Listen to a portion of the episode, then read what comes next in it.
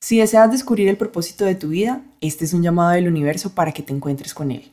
En este episodio tendrás la oportunidad de conocer a Valentina, una emprendedora valiente que logró encontrar su camino gracias al Ikigai, un antiguo concepto japonés adaptado en Occidente que combina pasión, talento y propósito en perfecta armonía.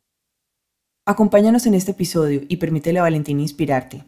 Hablaremos de los desafíos que enfrentó antes de descubrir esta poderosa herramienta, cómo se siente estar sin un propósito y cómo se siente estar perdida en un mundo con tantas expectativas y presiones. Te daremos algunos tips para que te animes a buscar tu propio Ikigai. Recuerda, este es un llamado del universo y es hora de responder y emprender un viaje de autodescubrimiento.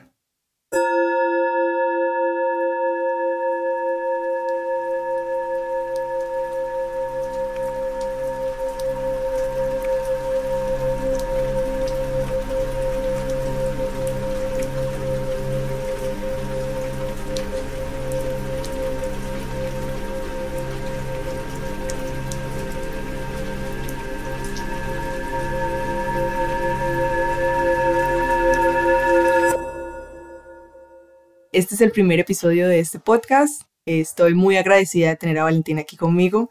Me parecía súper importante empezar el podcast hablando de una herramienta que me ayudó a animarme a hacer realidad este podcast. La herramienta de la que vamos a hablar es el Ikigai, pero primero quiero que conozcamos un poco a Valentina, así que Valentina, cuéntanos un poco de ti, de tu vida. Bueno, hola. Em, yo soy Valentina, soy colombiana, y soy publicista. En mi propio proceso de vida, o en más de la mitad de mi vida, he estado en búsqueda de cuál es el propósito, de, pues como de mi existencia. Y yo pienso que en el mundo existen dos tipos de personas. Una que es la que siempre ha tenido claro qué es lo que quiere, que desde la universidad o desde el colegio o saliendo pues como de, de su vida de estudiante, decide cuál es su carrera y es exitoso en eso y no cambiaría eso por nada. Pero hay otros que no y yo soy parte de ese grupo. Pero antes de decir qué es el propósito, yo creo que tendríamos que hablar de cómo saber que no se tiene un propósito. Me encanta, sí. Porque damos por hecho que como que, bueno, ¿y cómo se llega a este proceso? O cómo sé yo que, que no estoy encaminada con, con esta esencia.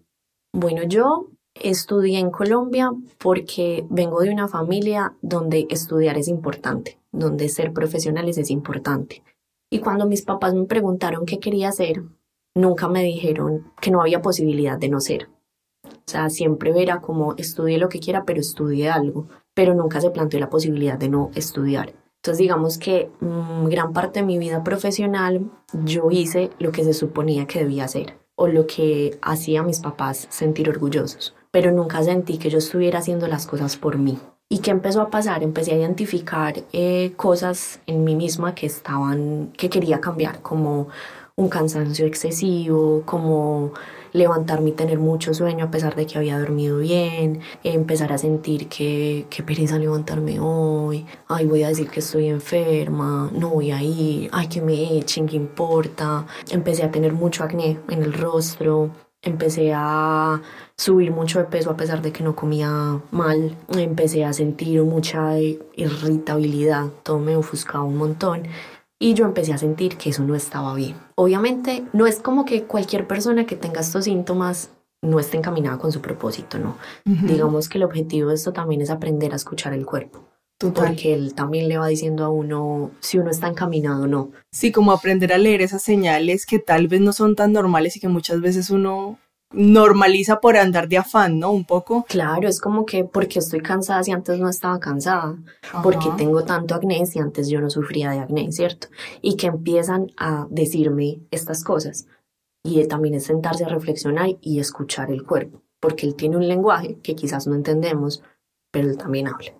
Entonces, bueno, yo empecé como a sentir que había algo que estaba mal y empecé a sentir que yo estaba como muerta en vida, o sea, que yo estaba viviendo por, una inercia, pero no estaba disfrutando de ese vivir. Y entonces empiezo a decir como, bueno, ¿qué hay? ¿Cierto? Porque llega un punto donde uno dice, bueno, hay algo mal, pero ¿qué es? ¿Y qué hago para cambiarlo? Entonces ahí viene algo muy importante y es cómo lo que yo consumo influye en mis dinámicas, ¿cierto? Entonces, Y hablo de lo que consumo no desde el tema alimenticio, eh, hablo de lo que consumo desde qué estoy viendo, si veo redes, a quién estoy siguiendo, qué información estoy eh, metiéndole a mi mente, si escucho música, qué música estoy escuchando y cómo todo eso influye en la dinámica de lo que soy. Entonces, bueno, en esta búsqueda eh, hay una frase que a mí me gusta mucho que es, en lo que te enfocas te expandes.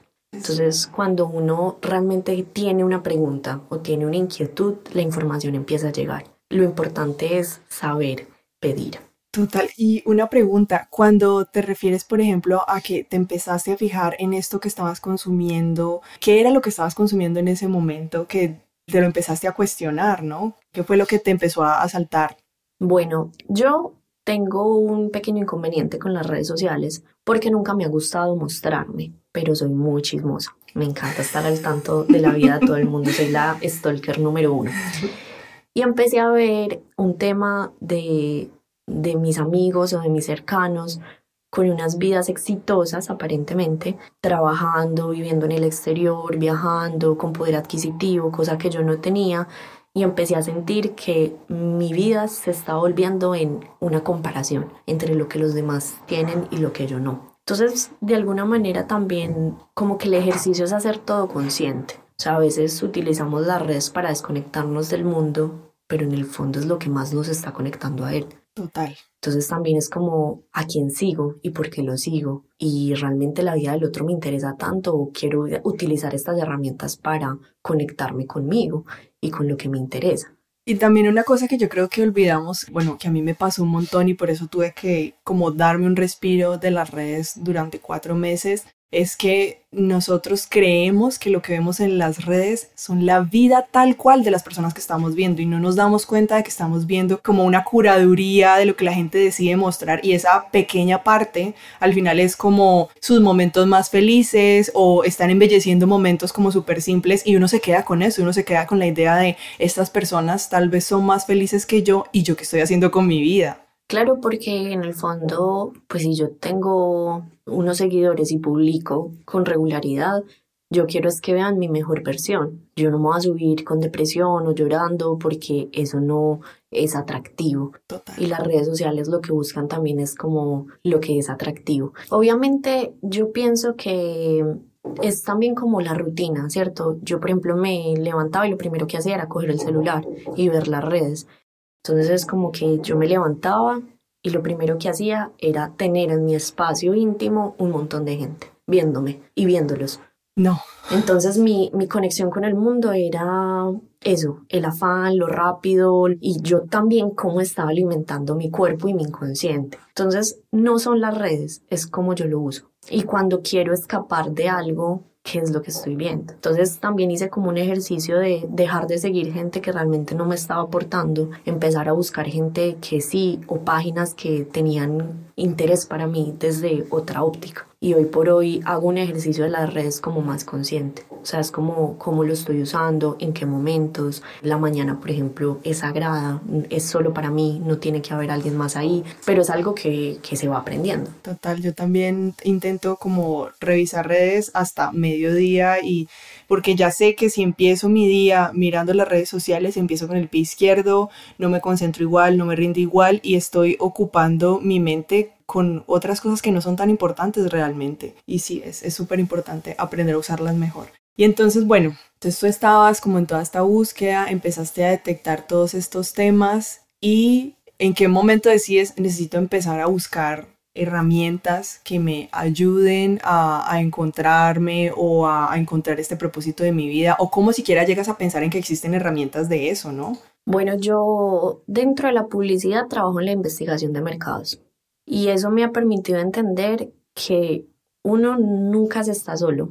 O sea, lo que yo siento no solo lo estoy sintiendo yo, hay un montón de gente que está sintiendo lo mismo. Y dos, ya todo está creado. O sea, es partir del hecho de que vos tenés un problema y hay alguien en el mundo que ya tiene la solución. Yo simplemente empecé como a decir que quería un cambio. Yo no sabía qué era lo que quería, pero sí sabía que quería algo diferente. Entonces, ¿qué empieza a pasar? En mis redes sociales empiezo a seguir gente que empieza a hablar de lo mismo que yo siento y a poner publicaciones como bastante interesantes frente al tema de, de qué era lo que yo estaba sintiendo, porque al final las redes son como un libro. Hay momentos donde uno lee páginas donde uno dice, es que, pucha, este autor me está describiendo a mí.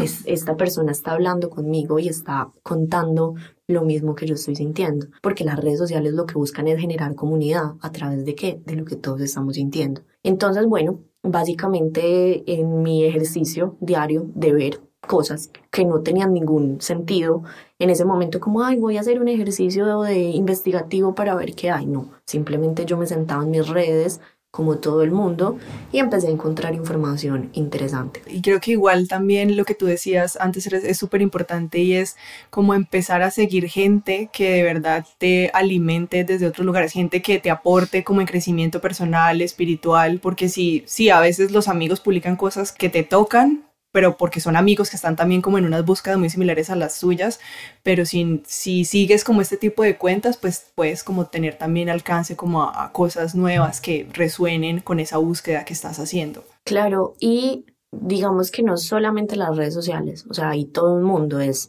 hablar con los amigos. Total. Es permitirse contar a los demás cuál es la experiencia que estás teniendo, no desde la queja todo el tiempo, sino de me pasa esto, me siento así, porque uno no sabe qué información tiene el otro que te pueda ayudar. Sí, totalmente. Sí, es muy importante compartir porque a veces el otro ya pasó por lo que uno está pasando y te puede decir, mira, yo pasé por esto y me sirvió esto. Y yo creo que eso a mí también me ha salvado muchas veces la vida e intento hacerlo cuando la gente me cuenta algo, como que saco todo mi arsenal de herramientas y le digo, mira, yo probé esto, hice esto otro, te puedo enseñar a hacer esto, porque de verdad que muchas veces esas conversaciones pueden salvarle la vida a alguien. Bueno, y también hay otra cosa muy importante y es que en los momentos en que uno siente que nada de lo que tiene alrededor está sirviendo, pues siempre se puede acudir a terapia. O sea, hay un montón de profesionales dispuestos ahí para escucharte y poderte dar el acompañamiento necesario.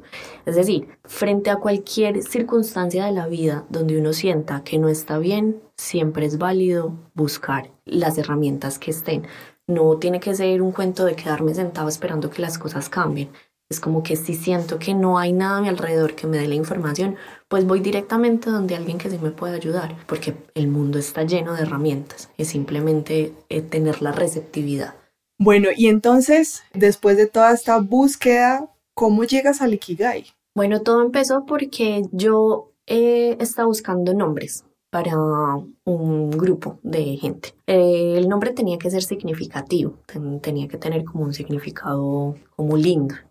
Y llegué al nombre de Ikigai. Me pareció muy interesante y a partir de ahí empecé a ver como publicaciones en redes y eh, viendo una página vi el ejercicio del Ikigai y decidí hacerlo de manera como personal. Pero entonces, vale, tú estabas haciendo una investigación para un trabajo de, investigación de mercado? No, yo estaba haciendo, yo hice un curso como de mm, crecimiento personal.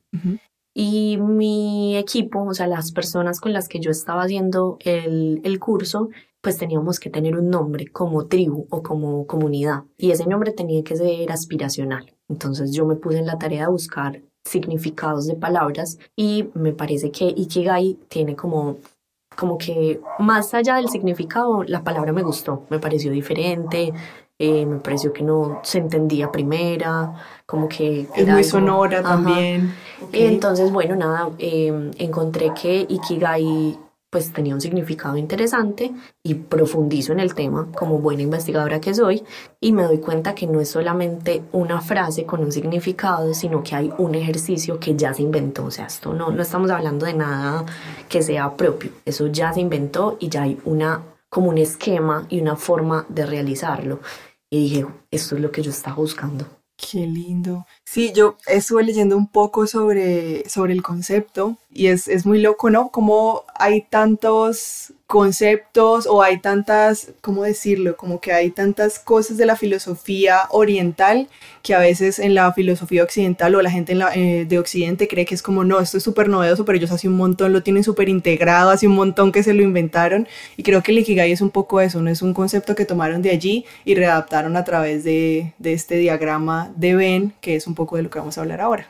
Bueno, pues para como ya entrar en materia, el tema del Ikigai Ikigai es una palabra que no tiene traducción exacta. Pues hay muchas suposiciones, pero en general tiene que ver con la razón de ser o la razón para levantarse todos los días. Es una filosofía japonesa y este término tiene mucho más, adquiere mucha más fuerza cuando investigadores estadounidenses empiezan a ver por qué los japoneses son tan longevos y por qué llegan a ciertas edades como 100, 120 años bien. O sea, no están con deterioro mental, están con todas sus capacidades físicas, claramente pues teniendo en cuenta como la edad, pero son personas que están muy bien. Y empiezan a hacer un análisis desde, primero, cómo se alimentan, pero segundo, cómo conciben su vida. Y viene con un tema muy teso porque en Occidente, cuando las personas se jubilan, es como que se mueren porque ya no tienen algo que hacer. Un propósito. Entonces su jubilación va llevándolos como a una vejez más rápida porque simplemente pierden todo sentido. Y ellos se dan cuenta que los japoneses tienen muy claro su razón y cómo a través de la jubilación ellos siguen orientados a ese propósito sobre todo muchos con el tema del cuidado. Por ejemplo, para los japoneses es muy importante tener un jardín y cómo me dedico al cuidado de él y cómo el estar viejo no es sinónimo de estoy impedido o dejo de soñar o dejo de hacer. Y de ahí viene pues como todo el concepto generalizado del, del Ikigai. Qué lindo, me encanta cómo lo, cómo lo resumiste. Bien, vale. Y entonces, eh, para las personas que escuchen esto y quieran hacer su Ikigai, eh, hagamos una explicación como corta, si quieres hacemos un, con un ejemplo tuyo, mío, o lo vamos mirando, ¿cómo sería? Bueno, el Ikigai es realmente sencillo, pues yo creo que para poder tener un contexto es mejor que como que busquemos en internet el diagrama para que lo puedan entender mucho más fácil. Realmente no es nada del otro mundo, es simplemente un diagrama de círculos donde ellos se van uniendo entre sí y la idea es ir desde lo más general hasta lo más profundo. Entonces empieza con unas, eh, unos temas como más generalizados que son qué es lo que amas hacer, qué es lo que el mundo necesita, por qué te pueden pagar y en qué eres bueno. La idea es ir con cada ítem llenando la información personal de cada uno. Ahí uno se puede extender puede poner uno todo lo que quiera. Lo ideal es que se ponga todo. ¿Por qué? Porque no sabemos más adelante esa información que puede develar. Eh, bueno, aquí hay una cosa importante y es que cuando yo hice mi Ikigai yo no tenía tantos conocimientos como los que tengo ahora. Entonces el Ikigai también es una cuestión que depende del momento en el que uno esté, porque digamos que puede que la persona que esté escuchando esto esté en un nivel académico muy alto, entonces sepa responder muy bien en qué es bueno o por qué le podrían pagar, pero hay personas, por ejemplo, que no han estudiado nada o que aún no han decidido qué estudiar. Y para ese tipo de personas es muy importante, más que preguntarse por qué me podrían pagar, es qué podría hacer yo o qué es lo que medio me gusta, a lo que yo me podría dedicar, que me permita tener un conocimiento que certifique como lo que yo hago.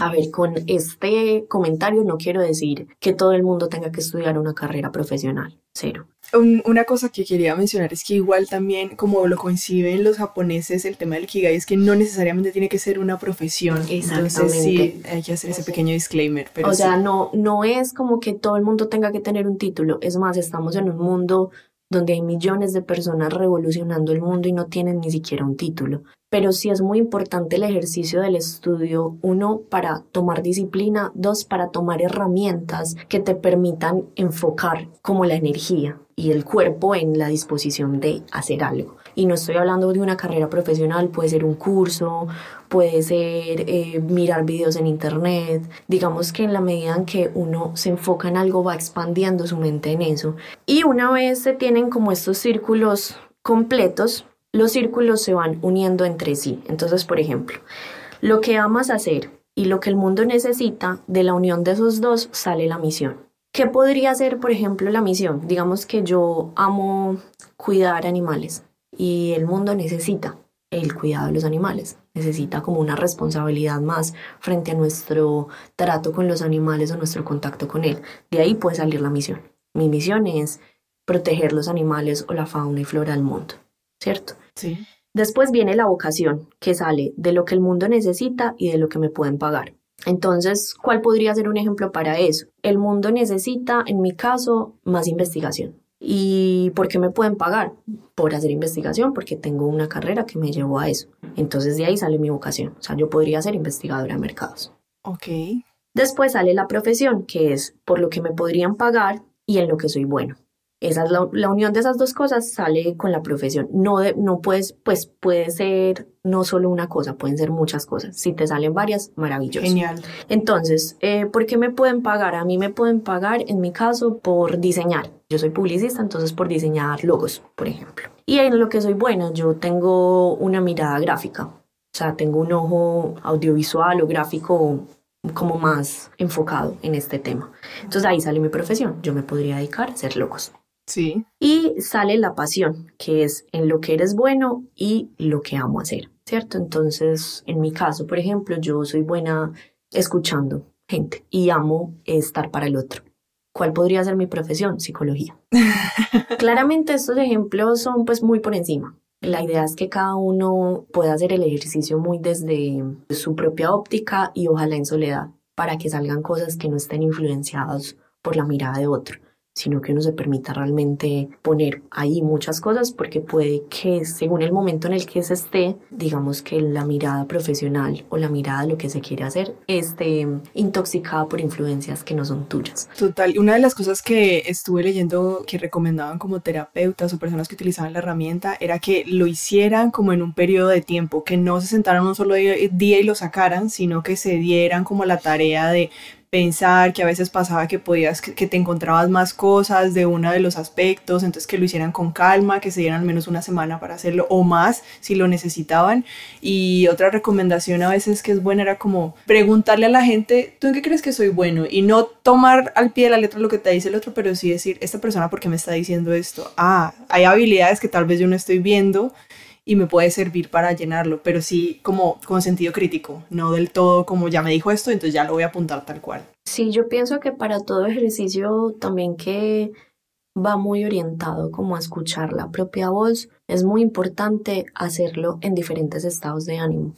Digamos, hay momentos donde uno está con el ánimo por las nubes, se siente dueño del mundo y que es capaz de hacer lo que sea, pero hay momentos donde no. Y es muy importante que esas dos personas que habitan en mí hagan ese ikigai, porque no es lo mismo escribir que soy muy buena diseñando, cuando estoy bajita de nota me siento la peor diseñadora del mundo. Entonces es como que poder poner esas dos personas que soy también ahí. Qué lindo eso, sí, me encanta. Bueno, entonces con la unión de estos cuatro eh, pequeños círculos donde son profesión, la vocación, la misión y la pasión, sale el ikigai. Si uno tiene solamente un ítem en cada cosa, es mucho más fácil pues sacar como el Ikigai. Pero si se tienen muchas, es escoger con cuál se vibra más. Y la unión de las cuatro cositas saca ese propósito. En palabras suena muy sencillo. La gente dirá, no, pues uff, ya, solucionada la vida, no. Es un ejercicio muy profundo que tiene que ir como muy a las entrañas de lo que uno es. Cuando yo vi cuál era mi Ikigai sentí mucho miedo, porque yo dije, yo no sé si yo sea capaz, porque puede que sea mi propósito, pero yo no sé si tenga la fuerza para como ir de la mano con él. Pero todo es un proceso, o sea, no es como que una vez tenga uno el Ikigai va a ir a conquistar el mundo. Ya tienes la vida resuelta.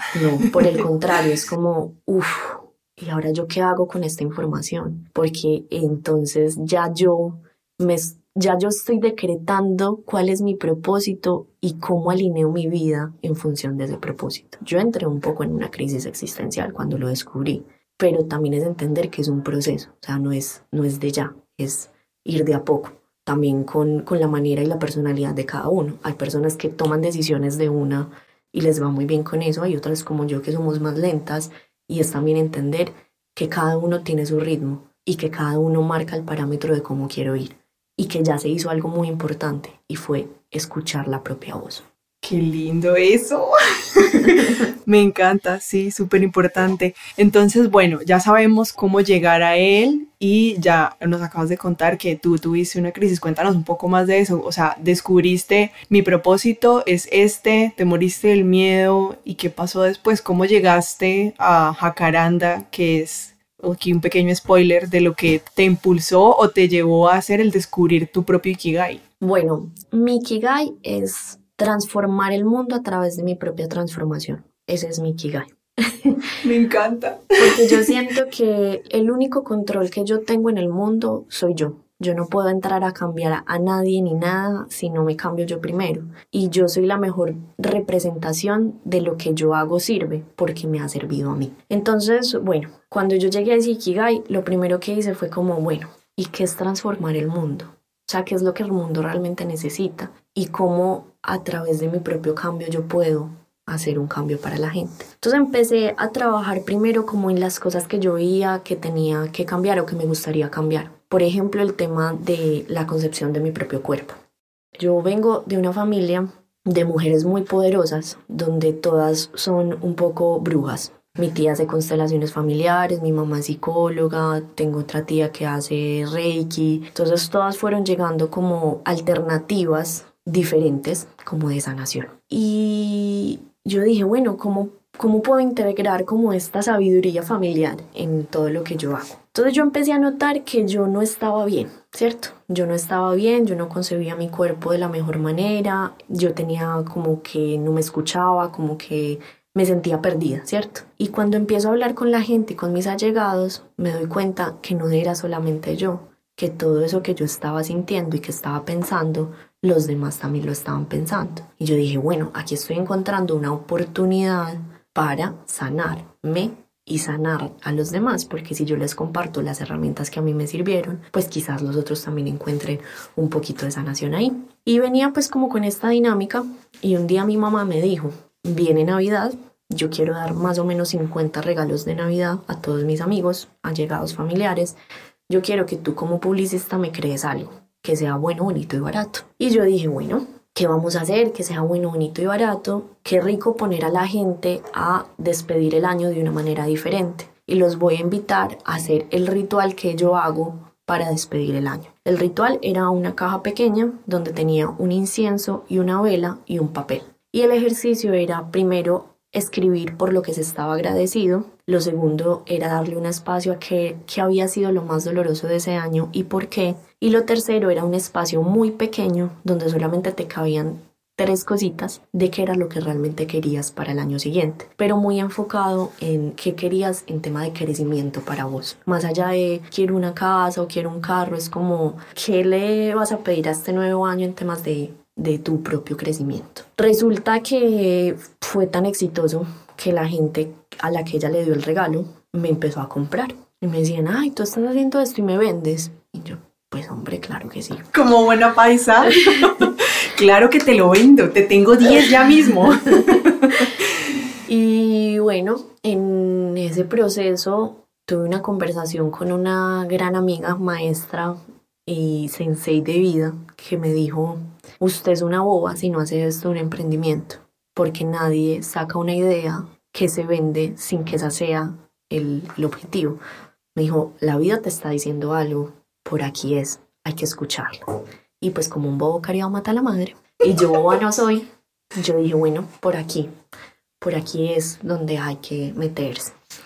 Y mi primer eh, ritual, como ritual de marca, fue un ritual de agradecimiento al cuerpo. ¿Por qué? Porque como les contaba anteriormente, yo tuve conflictos con mi cuerpo porque toda la vida he tenido un cuerpo grande, he sido más bien como maciza y obviamente mi cuerpo nunca se ajustaba a las medidas o a los estereotipos que yo veía en la televisión y la publicidad. Entonces de alguna manera yo empecé a tener como una noción de mi cuerpo muy tergiversada y empecé a darle muy duro porque empecé a tener dietas, a restringirme la alimentación y lo único que estaba haciendo era generándome pues como más más problemas. Y atentar contra tu, tu propio cuerpo, pues era como un círculo vicioso, ¿no? Que estás como dañando más en vez de ayudarte. No, y, y el tema de la comida se volvió complejo, porque entonces ya no era comer por disfrute, era comer porque tenía que medir lo que estaba comiendo o cómo lo que estaba comiendo influía en mi peso. Qué angustiante. Yo siento que cuando las personas tienen como un conflicto con, con, la alimentación y empiezan a controlar todo lo que comen con la idea de que si como esto me voy a engordar, yo creo que eso mental y emocionalmente le está mandando el mensaje equivocado a tu cuerpo, ¿no? Porque al final la relación con la comida debería ser, esta es mi fuente de energía, esta es también una forma en la que yo me doy amor y si no lo estás viendo desde ahí, sino que lo estás viendo desde la culpa y desde la restricción, pues eso también tiene que generar alguna reacción en el cuerpo y en cómo éste absorbe los nutrientes de eso que le estás dando. Hay casos de casos, es muy complejo generalizar. Sí, eso lo explica mucho una nutricionista argentina que es hermosa, y ella dice que cuando estamos en dieta, nuestro cerebro se pone en un estado de alerta. Entonces lo que hace es que la alimentación la va acumulando porque como está en un estado de alerta y de ansiedad, él siente que tiene que guardar esas componentes de energía porque no sabe en qué momento va a necesitarlo porque el cuerpo está tensionado y en un estado de alerta. Entonces lo que hace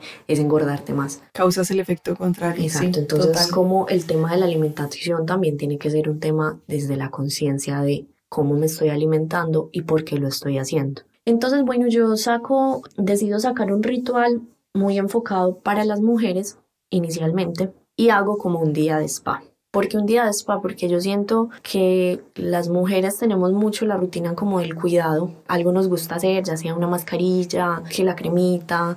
Y empieza a pasar que cuando estamos en el espejo mirándonos cómo aplicar esa mascarilla o que nos estamos pintando las uñas o echando el esfoliante, la mente entra como en una meditación pasiva, donde lo único que está pensando es en cómo esa crema se va esparciendo por la piel o que no me quede ningún huequito y estoy tan sumergida en ese día de spa que mi mente se desconecta de la realidad, pues o de la cotidianidad. Entonces la idea de este ritual era precisamente invitar a la gente a hacer una meditación a través de cómo el cuidado del cuerpo. Y el enfoque de este ritual desde la elección de los productos, porque sus principales componentes son la caléndula y la manzanilla, que son plantas que están muy asociadas a la feminidad por el tema de los dolores menstruales, pero también energéticamente son plantas que permiten el empoderamiento femenino y la unión con la esencia. La idea de este ritual es precisamente reconocer el cuerpo como posibilitador de vida y de placer y que te enfoques en aquellas partes que no te gustan y que por primera vez les agradezcas. Porque el cuerpo puede no ser el cuerpo que yo quiero, pero es el cuerpo que yo tengo y es el cuerpo que me posibilita cumplir las metas que deseo. Entonces, ¿qué tal si por una vez cambiamos la dinámica y en vez de decir como este cuerpo tan feo no me gusta esta cicatriz o no me gusta este gordito, me enfoco en decirle gracias. Gracias porque pues estás ahí, me permitís moverme, me permitís comer, me permitís disfrutar, me permitís sentir placer. Claro, y esos pequeños momentos seguramente te van a llevar a, a, un cambio total de tu relación y tu percepción de tu propio cuerpo, ¿no? Sí, en la medida en que yo, por ejemplo, empecé también a hacer un ejercicio donde me miraba al espejo completamente desnuda y con un marcador empezaba a escribir las cosas que sí me gustaban y empecé todos los días a leer unos mensajes que yo misma me había escrito el día anterior de las cosas que sí me gustaban y hoy por hoy el cuerpo que yo veo me encanta. Qué lindo, me encanta, me encanta. Es un gran ejercicio también ese que acabas de decir. Bueno, y entonces, ¿vale? Empezaste, eh, empezaste a ofrecer este día de spa y cuál es la actualidad del proyecto, en qué momento estás con el proyecto, cómo estás viendo todo también a futuro. Bueno, todo fue un proceso, o sea, esto no fue ni rápido ni fácil. Primero fue enfrentarme a mí misma con mis propios nerdos. El nerdo es esa voz que uno escucha a veces con más fuerza o menos fuerza dependiendo en el momento en el que uno está, que te dice tú no puedes. ¿Quién te va a comprar un ritual? ¿Qué estupidez? La gente que a quién le importa eso y quién te dice que tú eres bueno para eso, ¿cierto? Es esa propia voz interna que todos tenemos y que nos dice que no es posible. Entonces mi primer ejercicio fue luchar con eso y decir, ¿y si no surge qué? O sea, ¿qué es lo peor que puede pasar? ¿Que llegue a la quiebra? ¿Que no funcione? Pues bueno, era una conversación con ese nerdo decirle, ¿sabes qué? No me importa. Que la gente no lo compre, no me importa. Es que yo estoy haciendo esto es por mí, no por los demás. Yo no tengo que demostrarle nada a nadie. Que al final lo peor que puede pasar cuando uno fracasa es que aprendes y seguro todos los aprendizajes que obtuviste con ese proyecto que fracasó te van a servir para que a la siguiente vez el otro proyecto funcione mejor. O sea, yo creo que a lo largo de mi vida he intentado emprender un montón de veces y he tenido un montón de fracasos por diferentes causas y cada vez que empiezo como con un nuevo proyecto ya sé a dónde no quiero llegar y ya sé qué cosas no quiero repetir y eso me ha servido a que los siguientes vayan llegando un poquito más lejos y llegar al punto, llegar al día en el que voy a tener uno que va a crecer, llegar demasiado lejos, eso espero. Sí, igual ahí también lo importante es precisamente escuchar a otros, cuando uno decide, y pues este podcast no va orientado a que la gente emprenda, pero a que si hay algo que te motiva, pues mira qué gente está haciendo eso que tú quisieras hacer y cómo ha sido el proceso de esas personas, porque en la medida en que buscamos personas que estén viviendo lo mismo que nosotros, no nos sentimos tan solos. Total. Y decimos, pues pucha, si esta persona pudo, yo por qué no. ¿Cierto? Bueno, entonces mi proceso, o sea, mi emprendimiento, cuando yo decidí montarlo como emprendimiento, yo me demoré realmente dos años entre, bueno, ¿qué hago? ¿Qué necesito?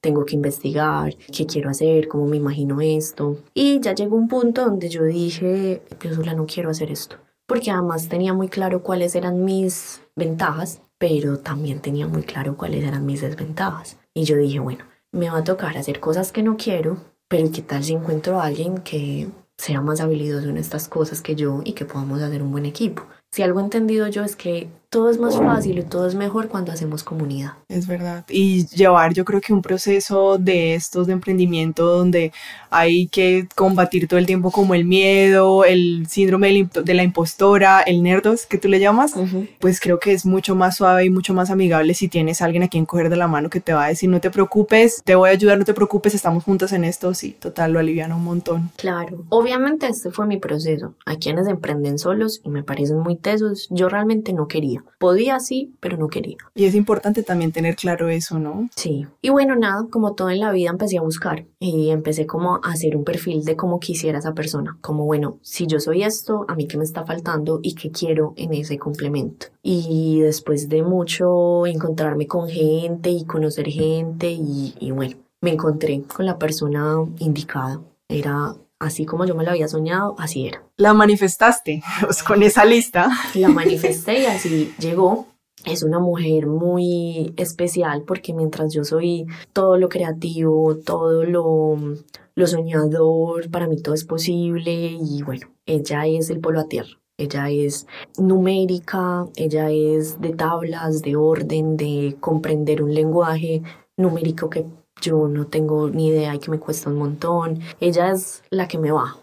Mientras yo lo quiero hacer todo, ella es la que ve el, proyecto con claridad y me dice, sabes que eso no es posible. Importante, esa combinación, ¿no? Sí. Y eh, nada, hace más o menos un año decidimos sacar el logo y para mí ya ahí es donde nace el emprendimiento realmente, porque ya tiene una cara, un nombre. O sea, pasaron dos años primero desde que pasó lo los regalos de tu mamá, en dos años en los que estuviste pensando, aterrizando el emprendimiento y ahora ha pasado un año desde que ya fundaste el emprendimiento como tal, sacaste la imagen, ya empezaste como a ofertar en, me imagino, redes y con de cara como a, a clientes y todo eso, ¿sí? Sí. Formalmente, wow. ¿Y qué tal ese año? Bueno, fue una odisea o sea, yo pienso que emprender es como hacer otra vez una carrera universitaria. Dicen los expertos como en, crear emprendimientos que son cinco años mientras uno encuentra como el punto de equilibrio de que la marca o el, o el emprendimiento se pueda sostener por sí solo. Porque mm, uno se da cuenta que emprender es un mundo. O sea, es aprender de contabilidad, es aprender de leyes, es aprender de temas químicos, pues dependiendo de cómo sea el emprendimiento, porque uno puede ser muy bueno en algo, pero eso no quiere decir que seas exitoso teniendo una marca de eso, porque hay muchas instancias que implican emprender, cómo me legalizo, qué implica legalizarme, si me legalizo, qué debo pagar, cuánto, cómo, cómo llevo la contabilidad, el tener un producto y venderlo hace que eso sea rentable o no. Entonces vienen un montón de preguntas que realmente era como desquiciante yo llegaba a un punto donde decía, me voy a enloquecer, pero qué locura tan bacana. Si de esto me voy a enloquecer, yo me quiero enloquecer de esto porque al final fue un crecimiento tan importante para mí. Aprendí a manejar mis finanzas personales, aprendí que si yo no sé, sé quién sabe, que hacer comunidad es muy importante, que yo no me las tengo que saber todas, que puedo levantar la mano y decir, por favor, ayúdenme. Qué lindo porque al final es como también un poco aprender a pedir ayuda, ¿no? Y es como que, no sé, a veces uno cree que cuando está haciendo algo tiene que sabérselas todas y que tal vez no está tan bien pedir ayuda y no, es súper importante, es súper necesario reconocer que se necesita ayuda y, siempre hay gente dispuesta a ayudar, que es lo más lindo de todo, ¿no? Claro, siempre que uno esté dispuesto a recibir, siempre hay quien quien te dé. Igual el tema de la demora también con el logo de la marca es que, claro, yo soy publicista. Mi socia me decía, pero si sos publicista, ¿por qué no haces el logo? Muy mala decisión. Porque, claro, como cada uno tiene como su, su área de experticia y es como el constructor que construye su casa o el músico que hace su propia canción. Al final no es tan fácil porque se está poniendo todo el ego sobre la mesa. Y como yo soy publicista, yo quería un logo que realmente me identificara, pero eso no quiere decir que yo fuera buena haciéndolo, porque como les dije anteriormente, yo tengo un enfoque investigativo, no gráfico. Hasta que yo dije, no más, o sea, me voy a quedar aquí tres años porque no encuentro la idea que es y esto me está sacando de quicio. O sea, siento que no soy capaz. Y ahí fue donde levanté la mano y dije, no es que necesito ayuda.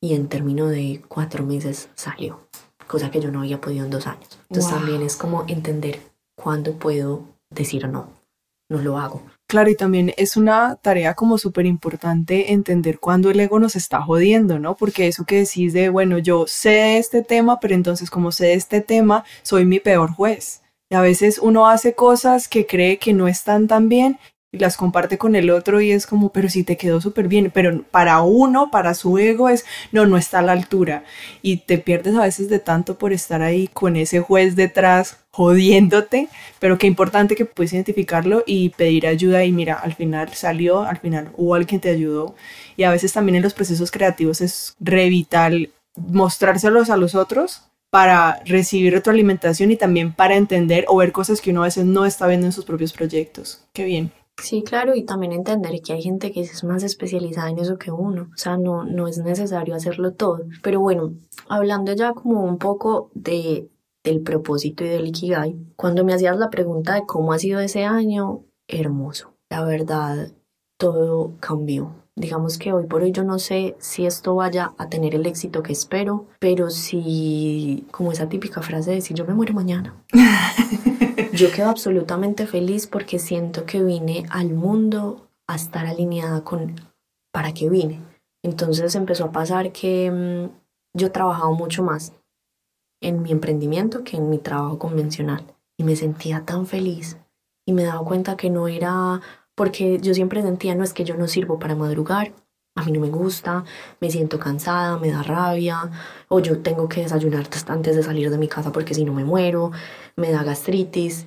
Y todas esas excusas o esas ideas que yo había establecido se tumbaron, porque no es lo que yo hago, no son las acciones diarias, es cómo yo consigo esas acciones diarias. Y dejé de estar cansada a pesar de que trabajo mucho más, dejé de estar irascible a pesar de que tenía mucho más estrés, dejé de tener una relación como tóxica con la comida y mi manera de alimentarme, dejé de tener acné.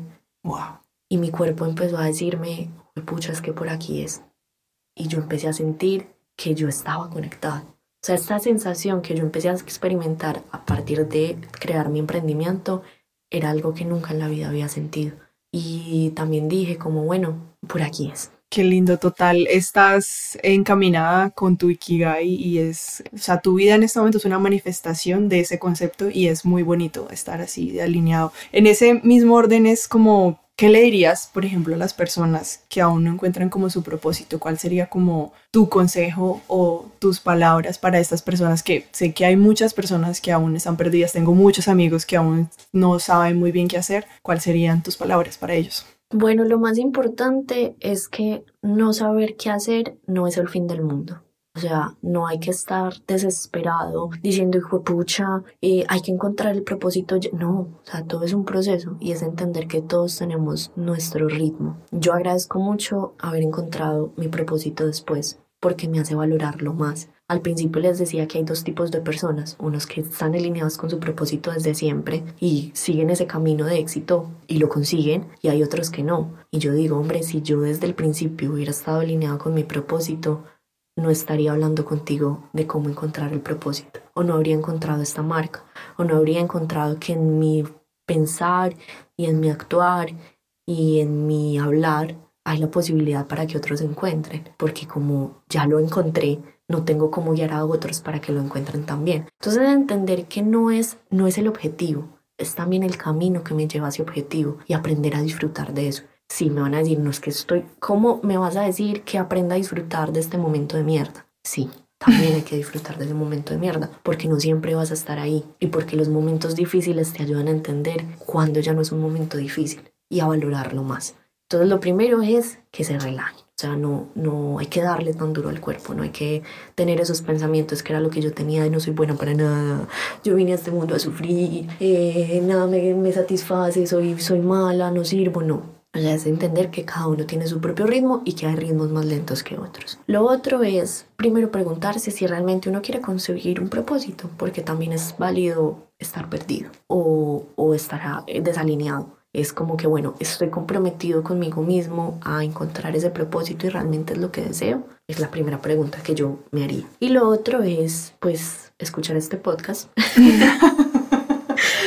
o atreverse simplemente como a, a buscar las alternativas y escucharlas, porque te pueden llegar alguien tocándote a la puerta, buenas, me especializo en que la gente encuentre su propósito, está interesado y si usted le cierra la puerta en la cara, pues... Total. Es como que está receptivo a la información que llega, porque la información siempre llega, solo que hay que saberla escuchar. Hay que estar abiertas totalmente. Y también es como, una vez que uno encuentra su Ikigai, es como si uno se casara con uno mismo, un compromiso de ¿aceptas este propósito para el resto de tu vida? y si realmente la opción es sí, es ir encaminado en eso. Es saber que sin cualquier cosa que hagas que no esté encaminado en eso, también es como serte infiel a ti mismo. Entonces, una vez que tengas ese ikigai, es ese compromiso de, bueno, va, así sea con miedo, pero lo voy a hacer. De a poquitos, todos los días. Hago algo, busco, investigo, empezar desde lo que menos miedo de, y todos los días porque el propósito es como un trabajo. O sea, hay que todos los días trabajar en eso, aunque sea cinco minuticos. Valentina, muchas gracias. Me siento muy agradecida por, por este espacio. Gracias por ser una inspiración también. Bueno, nada, pues seguramente voy a compartir las redes de Jacaranda para que la gente conozca más de tu proyecto. Gracias por tus palabras, de verdad, qué claridad. Estoy muy agradecida porque seas la primera invitada. Y bueno, gracias a todas las personas que escuchan esto. Nos vemos en el siguiente episodio.